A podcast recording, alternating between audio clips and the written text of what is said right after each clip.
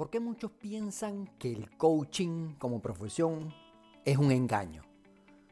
El concepto de coaching, a mi modo de ver las cosas, o el concepto de qué hace un coach, se ha desvirtuado mucho en los últimos años. Por muchas razones. Según mi criterio, las principales razones para que esto sucediera son las siguientes. Hola, mi nombre es Sergio Negri, coach de liderazgo y crecimiento personal. Bienvenidos a este espacio líder de hoy, donde compartiremos de manera fácil, sencilla y práctica todo lo necesario para ser un mejor líder, pero sobre todo, un mejor ser humano. Entonces, ¿cuáles son las razones, como mencionamos en la introducción, que hacen que este concepto de coaching o este concepto de coach como persona se haya desvirtuado como profesión. En un periodo reciente he visto muchos videos por allí y muchas uh, posts hablando referente al tema. Entonces me gustaría explicar algunas razones por las cuales bajo mi punto de vista muy personal considero que esta profesión uh, se ha malentendido en la mayoría de los casos. Y la primera razón que quiero mencionar es que a veces se hace creer a las personas que los coaches damos consejos o les decimos a las personas qué hacer.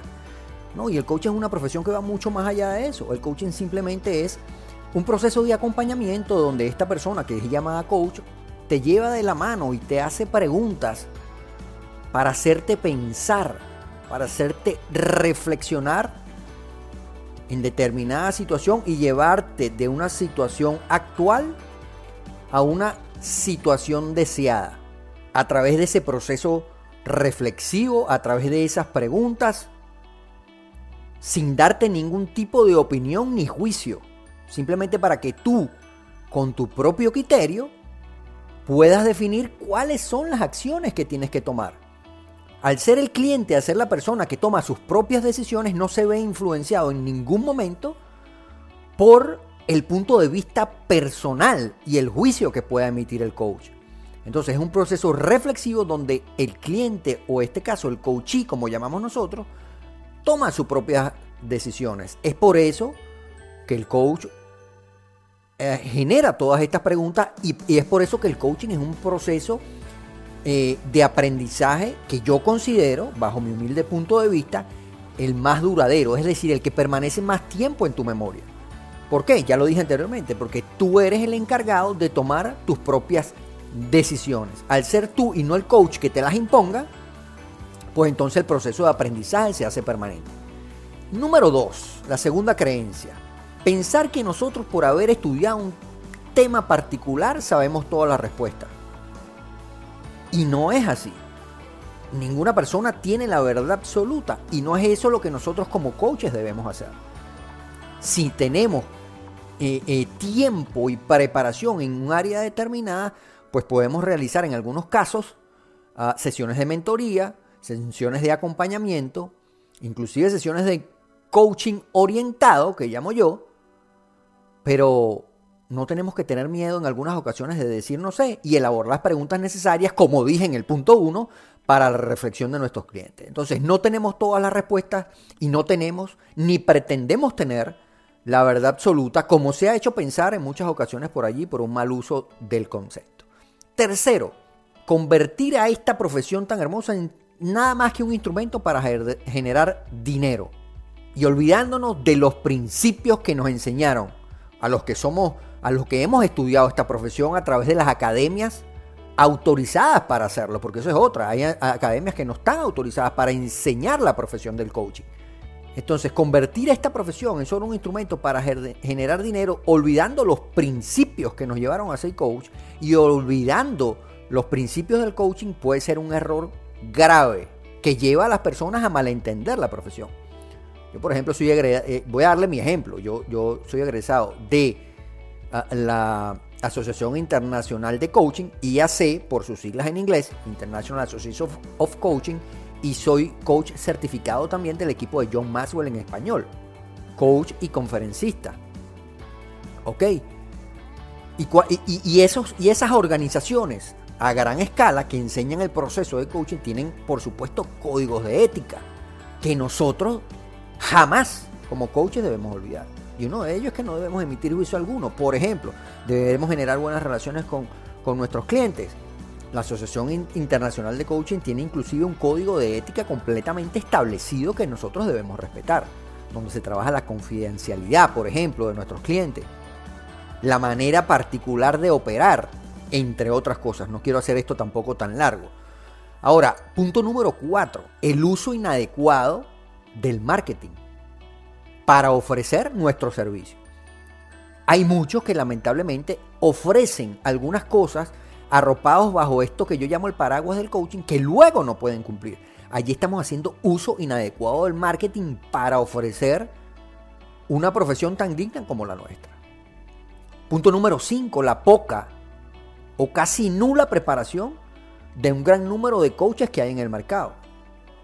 Pero eso no quiere decir que no haya coaches extraordinarios y muy preparados allá afuera que están en la capacidad, como dije al principio, de llevarte de una situación actual a una situación deseada en un tiempo determinado. Número 6. Hemos utilizado el coaching, porque me incluyo, yo también soy un coach, como un paraguas, como una sombrilla que arropa todas estas otras, uh, digamos, no profesiones, sino todas estas modalidades que son la mentoría, por ejemplo, las terapias o lo que yo considero muy grave. Jugar al psicólogo y tratar de, eh, eh, de hacer tratamiento psicológico con las personas. Con el único hecho, como mencioné en el punto 13, de generar dinero, olvidando los principios del coaching. Y no, nosotros no somos ni psicólogos, ni terapistas, ni mentores somos coaches. Hacemos preguntas para que la gente pueda encontrar sus propias respuestas. Como punto número 7 de estas causas que yo creo que han llevado a desvirtuar la profesión del coaching, es nuestra propia incapacidad de decir que no cuando sencillamente no podemos ayudar a la persona que nos está buscando. Tenemos que ser conscientes de nuestras limitaciones y poder decir que no cuando estamos en una realidad que no, está, que no se ve adecuada a la necesidad del cliente. Hay que aprender a decir que no y no dejarte llevar simplemente por el factor económico. Entonces allí le dejo siete razones por las cuales creo, en la mayoría de los casos, y, con todo este boom de redes sociales, pues se ha desvirtuado la profesión del coaching. Lo cual a mí, por supuesto, eh, me causa eh, profunda preocupación. Porque cada vez hay más gente que piensa que realmente un coach es alguien que te quiere sacar dinero. Cuando obviamente genera beneficios económicos, sí, es una profesión como cualquier otra, pero no es el objetivo principal de coaching. Ahora, ¿qué hacer como clientes? ¿O qué hacer como personas naturales para sacarse, sacarle el máximo provecho a un coach? Y utilizar esta herramienta del coaching de forma adecuada. Bueno, vamos a descubrirlo después de este consejo. Ok, Déjenme explicarles entonces qué hacer, cómo hacer nosotros como personas para saber si realmente necesitamos un coach o no necesitamos un coach. Si podemos utilizar ese coaching a nuestro favor para conseguir los objetivos que nos hemos planteado en la vida o simplemente no lo necesitamos. Primero que nada, no lo voy a explicar todo acá, así que te sugiero como punto número uno que estudies al detalle en internet para qué sirve un coach. Y para eso te recomiendo que vayas a páginas especializadas de instituciones autorizadas para enseñar el coaching, la profesión del coaching. Por ejemplo, la Asociación Internacional de Coaching, la IAC, el ICC, hay diferentes mecanismos para que tú puedas aprender qué es lo que realmente hace un coach. Yo te lo acabo de explicar acá de manera muy sencilla, pero no te, no te conformes con mi palabra. Ve mucho más allá y estudia qué es lo que realmente hace un coach y cuál es su función para que puedas escoger el que mejor se adapte a tus necesidades. Segundo, jamás un coach te va a dar consejos. Nunca, escúchese bien, nunca un coach te puede dar consejos. A menos que tú se los pidas. Y en ese caso él podrá compartirte cosas que le han funcionado a él. Pero siempre se vas a ser tú quien decidas. Porque es que hay algo elemental. Lo que me funciona a mí no te funciona a ti. Y lo que te funciona a ti muy probablemente no le funcione a otro. Ahora eres tú el encargado de filtrar esa información, de que saber qué es lo que te puede servir a ti, qué es lo que no. Entonces el coach no te emite juicios sobre lo que tú estás hablando, ni tampoco te da consejos. No te dice qué hacer. Eso es función de un mentor. Si tú admiras a una persona y crees que ya ha recorrido un camino que tú estás por recorrer, pues entonces lo que necesitas es un mentor y no necesitas un coach. Ahora, tienes que tomar en cuenta que un mentor te va a decir qué hacer sin la garantía de que eso funcione o no. Tú eres el encargado de hacerlo funcionar. ¿Ok? Un coach te hace las preguntas, tú reflexionas sobre eso y escoges la mejor solución para ti en ese momento. Tercero, conócelo. No te, no, te, no te lances de inmediato con un coach sin conocerlo. Conócelo. Hoy en día es muy fácil conocer a una persona, su trayectoria profesional, qué hace, qué no hace. Habla con él para que te explique en detalle en qué consiste su trabajo y de qué manera te puede ayudar en el objetivo que tú estás persiguiendo. Habla con él. El primer principio para nosotros como coaches de la, de la Asociación Internacional de Coaches es que tenemos que generar una relación de confianza con nuestros clientes. Normalmente por eso la primera sesión es sin costo alguno, simplemente para conocerlos y saber si yo realmente como coach puedo aportar a tu causa. Entonces, tercer punto, conócelo y habla con él. Cuarto, entiende que hay coaches que también se hacen especialistas en un área determinada que te pueden hacer mentoría en lugar de coaching en su área de fortaleza. Por ejemplo, en mi caso, yo con el equipo de John Maxwell, que es el único que conozco al detalle, ¿verdad? Tengo experiencia y muchos años de practicar y estudiar el tema del liderazgo, el crecimiento personal. Entonces, por supuesto, esa es mi área de fortaleza. Y en ciertos momentos, bajo petición de los clientes, podemos trabajar un coaching orientado en esas dos áreas para aportarte siempre al objetivo que tú quieres conseguir. Si tú no estás buscando ni liderazgo ni crecimiento personal, es inútil que hagas un coaching de liderazgo y crecimiento personal conmigo, por ejemplo. Entonces, de esa misma manera, hay coaches para el bienestar, ¿verdad? Hay coaches ah, para el progreso económico, hay coaches en determinadas áreas, entendiendo siempre que el coach no es quien te da consejo y no es quien te dice qué hacer. El coaching es muy claro y lo repito y lo voy a volver a decir en este momento. El coach te hace preguntas para reflexionar sobre tu situación actual para que tú tomes las decisiones que según tu criterio son adecuadas para llegar al punto que quieres llegar. Como número 5, y esto es algo muy delicado, que quiero mencionar también en este episodio de hoy. Los coaches no somos psicólogos, ni tenemos el estudio de psicología, aclarando también que hay psicólogos que se han certificado como coaches. Entonces tienen las dos profesiones y están capacitados para ejercer las dos profesiones. En mi caso no es así. Yo no soy psicólogo, yo no soy terapista, ni pretendo serlo. Así que si tú que me estás escuchando el día de hoy tienes síntomas de depresión, tienes síntomas de ansiedad, por ejemplo, yo como coach no soy la persona indicada para ti. Y ningún coach te puede ayudar en ese sentido. Todo lo contrario, te puede empeorar. Y tenemos que nosotros los coaches que poseer la capacidad y la ética suficiente para decirle a una persona que tenga ansiedad, depresión o cualquier otra sintomatología de carácter psicológico que no somos las personas que lo podemos ayudar y remitirlos a un especialista, a un psicólogo, a un terapista, etcétera, etcétera.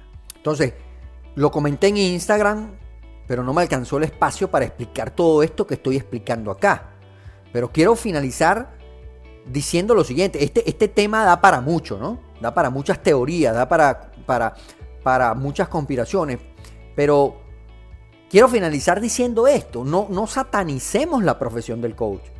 Primero tienes que averiguar de qué se trata y comprobar que realmente te sirva a ti. Yo pongo siempre este ejemplo sencillo. Un ladrillo, por ejemplo, ¿es bueno o es malo? ¿Las redes sociales son buenas o son malas? Con un ladrillo yo puedo construir una casa, pero si te lo pego por la cabeza puede ser un arma mortal.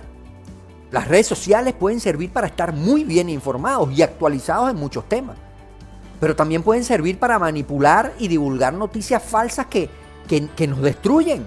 Entonces, bueno o malo, depende para qué lo usemos. ¿Cierto? Ten en cuenta eh, lo siguiente, hay doctores buenos y hay doctores malos. En la universidad yo tuve profesores buenos y profesores malos. Profesores que me enseñaron mucho y profesores que no me enseñaron absolutamente nada. Hay artistas, actrices, actores buenos y hay malos. Hay quien nos entretienen mucho y quien no nos entretienen mucho. Hay influencers buenos y malos. Habemos coaches buenos y malos. Eres tú el único encargado de filtrar y saber lo que es bueno para ti, según tu criterio y según tus necesidades. Así que desarrolla tu, propio, tu propia opinión, desarrolla tu propio criterio y no te dejes llevar por lo que dice la mayoría. Prepárate, instruyete en ese sentido y conoce de manera amplia de lo que estamos hablando. Yo quiero, por favor, esto te lo pido como coach, que compartas esta información, este audio, para que muchas personas puedan realmente conocer y apreciar el valor que tiene el coaching. Envíale este audio también a un coach o a los, todos los coaches amigos que tengas para que sepan también esta información, porque en parte es responsabilidad nuestra aclarar porque muchas veces no se ha aclarado, aclarar lo que representa un coach y cuáles son las prácticas éticas que debamos llevar y denunciar también, porque por miedo a veces no lo hacemos, a quienes no estén haciendo buenas prácticas. Y denunciar sobre todo la situación, no importa si no señalas a la persona como tal, pero la gente tiene que estar consciente de la situación y de la desviación y tergiversación que se está haciendo de un término tan valioso como el coaching. Wow, me emocioné en este episodio, me despido como en todos los episodios anteriores diciendo lo siguiente. La suerte solo acompaña a la mente preparada y las personas de éxito se mueven constantemente de la zona de aprendizaje a la zona de acción y viceversa. Sigamos creciendo juntos si te ha gustado este podcast, compártelo con tus amigos y suscríbete al líder de hoy. Gracias por escucharme, líderes. Pásenla bien. Bye bye.